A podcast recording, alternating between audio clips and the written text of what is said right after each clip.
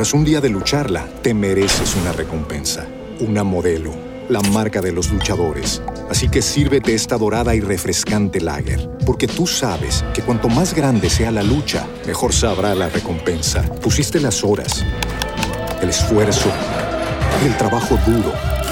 Tú eres un luchador y esta cerveza es para ti. Modelo, la marca de los luchadores. Todo con medida, importada por Crown Imports, Chicago, Illinois. Sexo en tu oído. Porque el placer también se escucha. ¿Qué tal? ¿Cómo están? Bienvenidos y bienvenidas a Sexo en tu oído, podcast de sexo de la Casa Editorial del Tiempo. Em, no sé si será tu primera vez escuchándonos o si ya venís escuchándonos de antes, pero acá hablamos de sexo literalmente sin pelos en la lengua, con un equipo de profesionales periodistas, comunicadores, bueno, acá tenemos absolutamente de todo. Y bueno, mi coordinación como psicólogo sexólogo. Y hoy tenemos un tema que no hemos tocado nunca, que es el de la anorgasmia en hombres y en mujeres.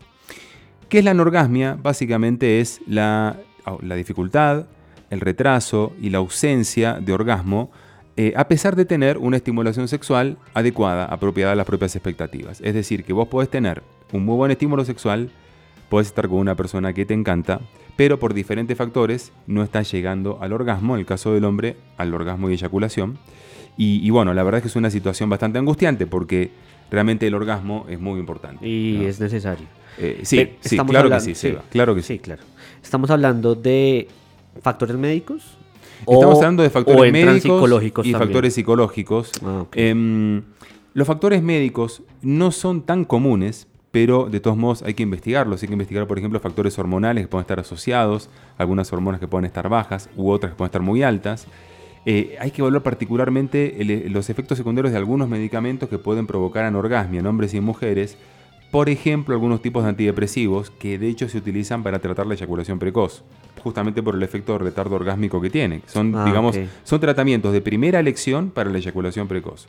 Entonces, claro, tenemos que indagar si desde el punto de vista físico hay algún tipo de eh, dificultad, inclusive pueden, pueden ser algunos accidentes que puedan haber afectado en las regiones de la médula espinal relacionadas con el reflejo del orgasmo la eyaculación y entonces provocar, eh, digamos, este problema. Pero realmente son más comunes los factores psicológicos y te diría los factores relacionados con eh, malos hábitos sexuales, particularmente masturbatorios. Pues fíjense lo que le pasa al hombre con problemas de aneyaculación o anorgasmia. Normalmente tienen métodos de masturbación em, muy particulares, con movimientos muy rápidos, con una presión muy fuerte de la mano o a veces da dos vueltas frotándose contra el colchón o un cojín o las sábanas. Entonces la vagina o inclusive en el sexo anal no tienen un estímulo suficiente o tan, digamos, similar al que necesitan para eyacular. Mm. En el caso de la mujer no vemos tanto esto, sino que por ahí mujeres que no se conocen, un porcentaje muy alto de mujeres con anorgasmia no se han masturbado nunca, y entonces, lógicamente, eso le genera, eh, esa falta de conocimiento, le genera la dificultad para llegar al orgasmo, que finalmente es una respuesta aprendida. ¿no? Pero, ¿cómo sabemos que es algo más allá de un episodio? Quiero decir, si a mí me pasó una vez o por ahí dos, ¿cómo saber si esto ya se me está volviendo algo, quiero decir, repetitivo y que yo digo, uy, ya tengo que consultar a alguien porque esto se me mm. está complicando. Se le está saliendo de las manos. Literal. O cuando... O cuando o no se le está saliendo de las manos. Estás hecho un, duque. últimamente los comentarios que dicen, no, de verdad. No es. Este 2020, felices, este 2020 ¿eh? vamos a volver con recargados. estamos recargados también. Recargados como Sebas. Bueno, hay unos criterios puntuales. O cuando es que no, em, simplemente me pasa una claro, una cosa es un episodio aislado. Normalmente la anorgasmia es primaria, o sea, de inicio, de inicio de la actividad sexual, y ocurre siempre, o la mayoría de las veces. Pero ya cuando ocurre el, 25% eh, de los actos sexuales, uno de cada cuatro, o más, durante seis meses o más, ya hacemos el diagnóstico de anorgasmia. O sea, obviamente si te pasa dos tres veces no hacemos el diagnóstico, pero ya cuando pasa con una regularidad y con cierta frecuencia, eh, obviamente cuanto, cuanto más frecuencia, cuanto con más frecuencia se dé la situación, mayor es la gravedad, pero ya con una de cada cuatro estamos hablando de una anorgasmia. ¿Y psicológicamente qué puede como incentivar a producir esto? ¿Sí? bueno, digamos que hay, hay eh, varias causas, ¿no? O sea, Unas tienen que ver con este tema de aprendizaje, de falta de conocimiento, que son factores psicológicos, pero también eh, factores que tienen que ver con bloqueos mentales, que lo hemos hablado en algún otro momento, cuando una persona se obliga ¿sí? a tener una, una, respuesta determinada, en este caso de orgasmo o de eyaculación, a veces esa, esa conciencia eh, en, digamos, como exagerada, desmesurada, hace que, que, se bloquee el reflejo. ¿no? Es como cuando, cuando el hombre está pendiente eh, todo el tiempo de su erección porque tiene miedo a no, lograrlo o a perderla, lo termina bloqueando, porque es algo que, debiera ser espontáneo y uno le pone la conciencia, entonces lo bloquea. Con el orgasmo o la eyaculación pasa exactamente lo mismo. Cuando uno dice que se me pare, que se me pare, no se te para. Normalmente no. Lo más probable es que no, porque claro, estás, estás, además liberando una, una adrenalina que bloquea digamos, el, proceso de, vasocongestión, o sea, la sangre que va hacia los cuerpos cavernosos, y entonces obviamente se, produce el tema. Em, la verdad es que es algo mucho más frecuente de lo que uno cree. En las mujeres la anorgasmia em, ronda más o menos el 20-22% de los casos, aumenta con la edad.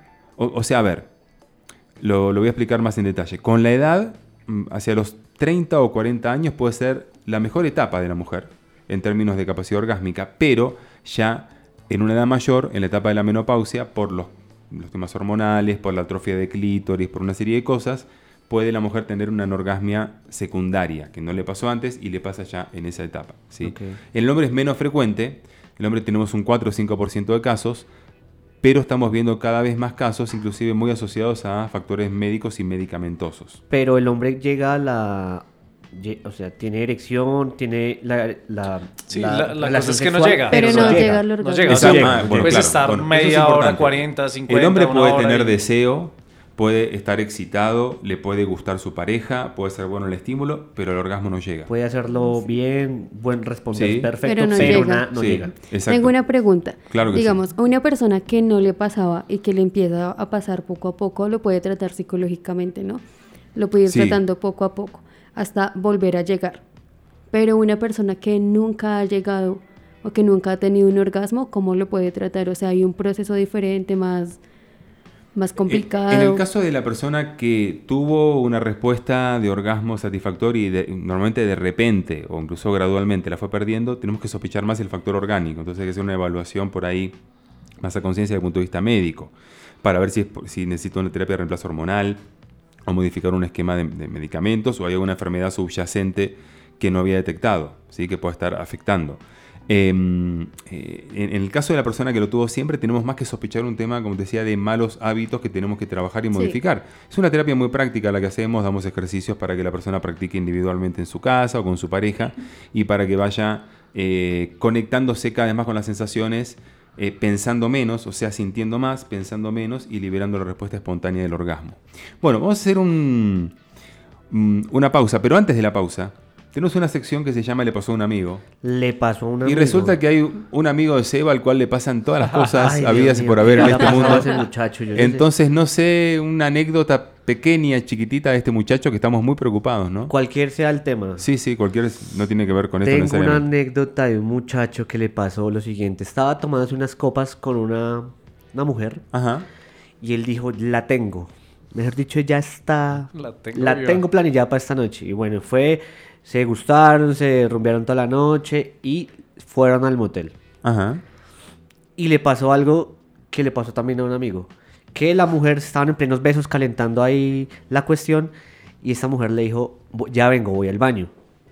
Bueno, ah, pero me suena una que le pasó a un amigo, un amigo mío también. Amigo mío. Sí, escuchen el podcast pasado, ¿eh? Sí, van a ver. Y la mujer se fue al baño y bueno, el hombre se quedó ahí. Cuando esta mujer empezó a orinar, me cuenta ese amigo que sonaba muy duro el chorro, que parecía un ah. caballo. ¿En serio? Sí. Y que eso causó que... Me salió con sorpresa. Y que eso causó que él perdiera el deseo sexual. Es decir, que la, el chorro que escuchar orinar tan fuerte a esa mujer le causó pérdida del deseo sexual y no pudo y, la platica el motel. Me imagino, claro, que entre eso y el trago también, que puede haber afectado un poco, pero ya... Pero mira, bueno... Yo me imagino que se imaginó una cosa, yo, se imaginó una vaina, pues, que le había salido... Sí, un chorro de la Fontana de Trevi, algo así, salía con todo. Pero, eh, bueno... Y se asustó y no pudo. Claro, conclusión, chica, nosotros también somos sensibles a esas cosas. el amigo de Seba y mi persona también probablemente. Entonces, eh, cuando orinen, tengan en cuenta que el hombre puede escuchar retengan, de paso hacen ejercicios Kegel, ustedes ya los conocen, retengan un poco el chorrito, que salga más despacio que el hombre no lo escuche. Yo, a mí nunca me ha pasado, pero me parecía muy raro y Bizarro, bizarro. Como si hubiera, como si hubiera orinado de pie. me parece algo envidioso o soberbio. ahora, ahora, peor que uno le dé la otra necesidad, la número dos, y que se escuchen los sonidos típicos de esa situación. Eso me parece un poco más este, catológico, ¿no? Sí, pero escuchar el chorro... Mata más la pasión. Claro, eso mata más todavía. Escuchar el chorro, y por eso decidir no estar con ella se me hace. Ah, o sea, si eras tú, ¿no era un amigo tuyo? No, no, yo nunca he dicho que fue. No, no, no, él, es el consejero. No, yo me estoy poniendo los zapatos de esa gente. Ah, ok. Que es diferente. Ok. Bueno, bueno, excelente, excelente anécdota. Eh, saben que ustedes si tienen anécdotas para contar, hasta que tengamos un número de teléfono al cual puedan enviar un audio, pueden escribir la anécdota por acá abajo o me la mandan a mí a cita con Ezequiel por Instagram y la leemos acá porque realmente sí, la, anécdota, la anécdota de tu amigo, vamos a una pausa, ya volvemos.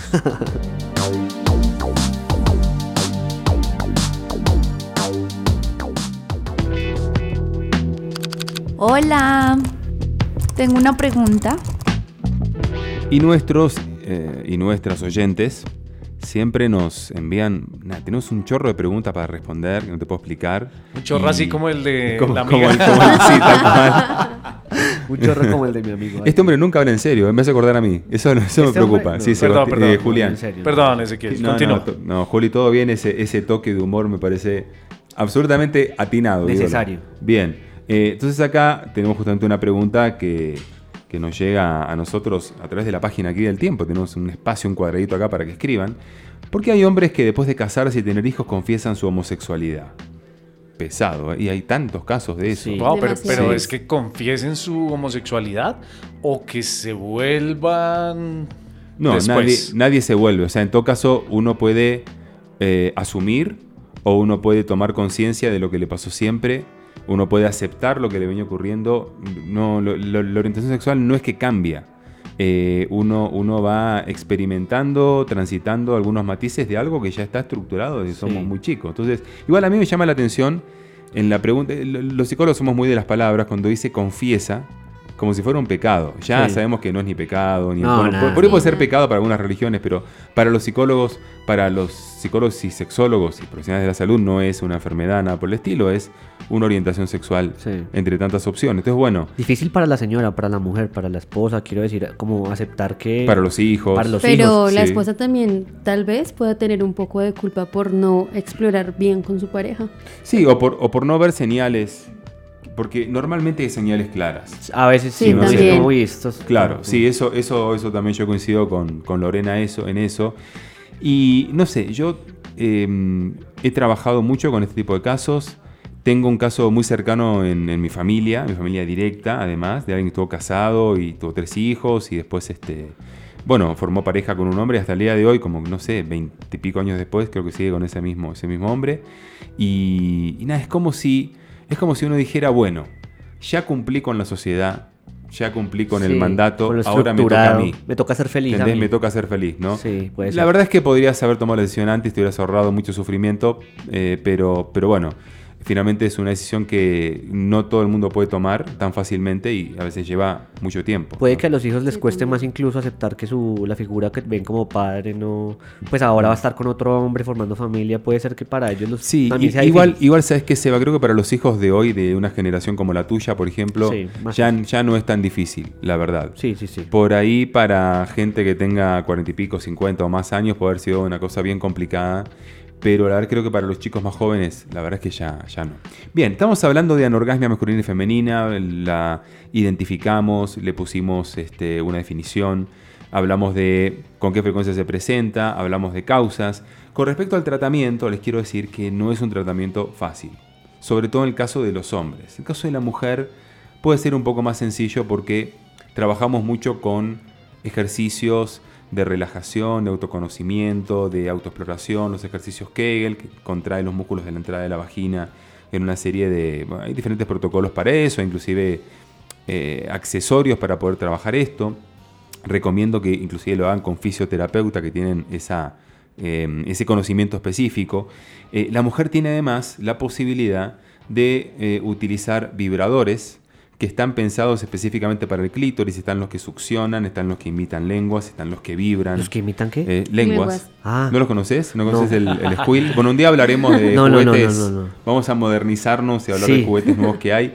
La mujer tiene muchas opciones para generar un nivel de estimulación que le permite llegar a un orgasmo y eso es una, gran cosa. ¿No hay de esos para hombres que este, imiten lenguas?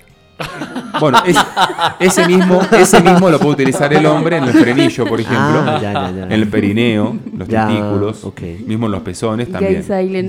Pero no es, difícilmente eso te provoque un orgasmo bueno, pero, mucho, pero no mal tocaste el tema de la pregunta porque mira, Sebas ya antes de casarse y todo ya está empezando antes de casarse a pensar en esas Este hombre no se va a casar en su, vida. No, no. Por ahora no están los planes. Pero eso que acabo de decir es de es un emprendimiento, muchachos, ya saben. Pero sí, tal cual, tal cual. Bueno, y entonces, eh, el caso de los hombres, Normalmente tenemos que ver si hay un tema de testosterona baja, podemos dar ahí reemplazo de testosterona, eso siempre, siempre, pero siempre a partir de, unos análisis eh, bastante específicos que se piden y por supuesto de la mano del médico, sobre todo el andrólogo o el urólogo en particular, o el endocrinólogo, esas tres especialidades te diría, obviamente el médico sexólogo también. Y, y bueno, pero vemos que no hay medicamentos específicos para esto, como por ejemplo, sabemos que para la eyaculación precoz, lo dije en algún momento, hay unos antidepresivos que ayudan, para la disfunción eréctil hay muchas alternativas de medicamentos. Acá estuvo el doctor Ferro hace varios meses hablando de eso. Lo pueden, pueden buscar el podcast sobre el tema de medicamentos para mejorar la función sexual en el hombre. Eh, pero para este tema de mejorar la capacidad orgásmica o eyaculatoria no hay ningún medicamento. No hay nada. Todavía no hay nada.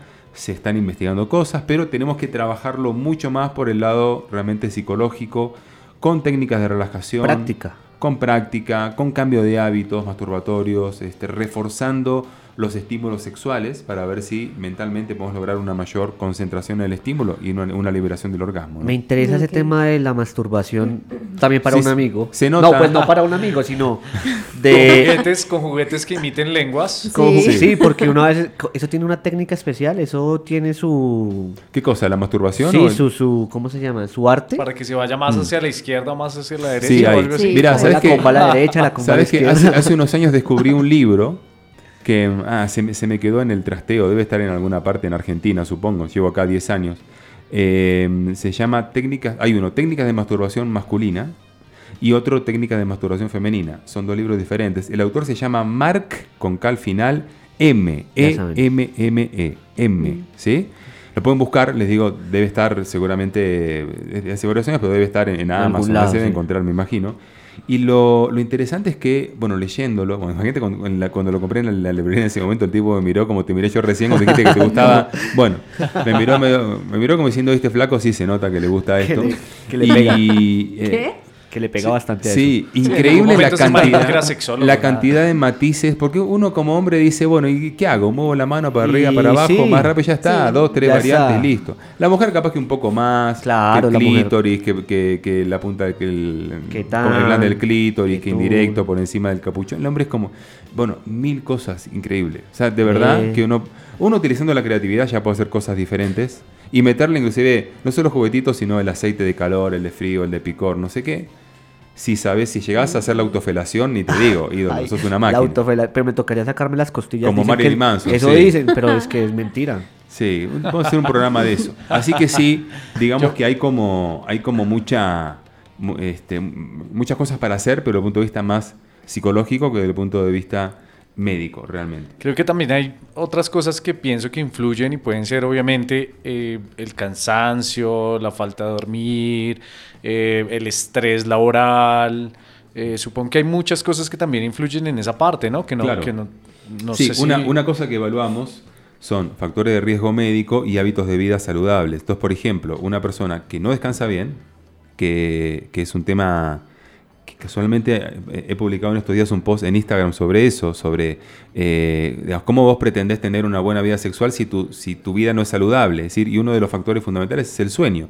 Una persona que no, que no descansa bien, la cantidad de horas que necesita, o tiene un sueño interrumpido, o que tiene insomnio, demora mucho tiempo en considerar el sueño, o no descansa profundamente, es una persona que puede tener muchos problemas eh, desde diferentes funciones del organismo, incluyendo la sexual e incluyendo el tema del orgasmo. Así que eso también hay que evaluarlo. En cuanto a comida, O sea, ¿hay algo que te afecte realmente? En, Para esto no. En, el orgasmo? Para esto no. No. O sea, digamos, si tenés una comida, una dieta excesiva en grasas, por ejemplo, puede afectar la circulación, pero obviamente eso afecta más a nivel de la erección que de la eyaculación, por lo menos directamente. Si uno tiene una cita con alguien, su pareja o, como decimos acá, con... Sí, un, con una trampa ahí. Sí, un pelito. Sí. Una trampa.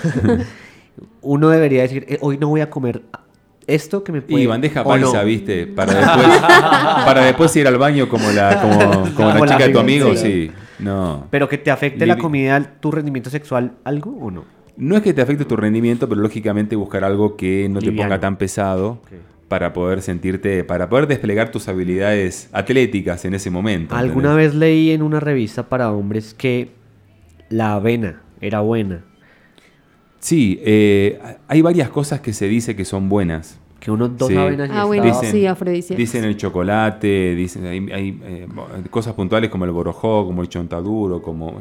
La verdad es que te puedes comer 3 kilos, kilos de avena, ¿viste? O sea, Una pregunta. No es un eh, tema, perdón que ahora voy con vos, pero no es un tema de, de que como esto y entonces voy a ser un tigre. Es, tener, es tener un tipo de dieta balanceada que eso sí te, permite tener una mejor actividad sexual. Cerramos con la pregunta de la amiga Lorena. ¿Influye la pornografía? Puede ser porque, por ejemplo, si una persona es adicta a la pornografía, normalmente es adicta a la masturbación y entonces empieza a generar un, digamos, una asociación entre ciertos estímulos sexuales y la eyaculación o el orgasmo esto pasa más en el hombre que en la mujer. Y entonces cuando tenés una relación con, tu pareja, que, no es actriz porno, vos tampoco sos actor porno, no es una situación tan, tan ligada a lo que es la pornografía, sentís que te falta estímulo. Entonces la pornografía puede alterar la percepción del estímulo y entonces hacer que no tengas una excitación que te permita llegar al orgasmo. Entonces ahí podemos recomendar el podcast de Porno Dictadura, que también lo hicimos el año pasado. Sí, fue de los primeros, fue el segundo, el tercero, para la época del, del, motel. No estaba yo tampoco. sí, eh, no estaba Seba, entonces no lo escuchen. Pero no, sí, sí, fue ese, hablando de porno dictadura, fue muy bueno. Bueno, muy bien, me he perdido grandes temas, quiero decir. Sí, pero los vamos a retomar. Ha sido un placer acompañarlos en este podcast hablando de anorgasmia masculina y femenina. Recuerden que si tienen este tipo de síntomas, eh, si realmente esta situación les genera angustia, es recurrente, les ocurre cada vez más, provoca problemas de pareja, insatisfacción sexual y demás, consulten. Les recomiendo a un médico sexólogo, un psicólogo sexólogo, psicóloga sexóloga, del género que ustedes quieran, por supuesto, que van a poder tener eh, una asistencia personalizada para resolver su problema. Un abrazo muy fuerte, nos encontramos acá en una semana. Chao muchachos. Chao, chao.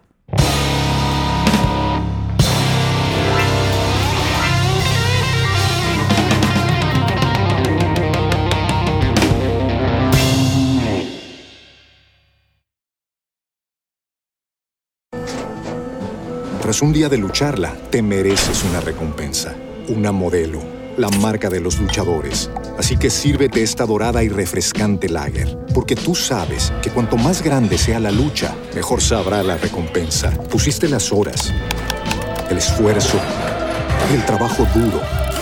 Tú eres un luchador y esta cerveza es para ti. Modelo, la marca de los luchadores. Todo con medida, importada por Crown Imports, Chicago, Illinois. Okay, round two. Name something that's not boring. A laundry? Ooh, a book club. Computer solitaire, huh? Ah, oh, sorry, we were looking for Chumba Casino. That's right. ChumbaCasino.com has over 100 casino style games. Join today and play for free for your chance to redeem some serious prizes.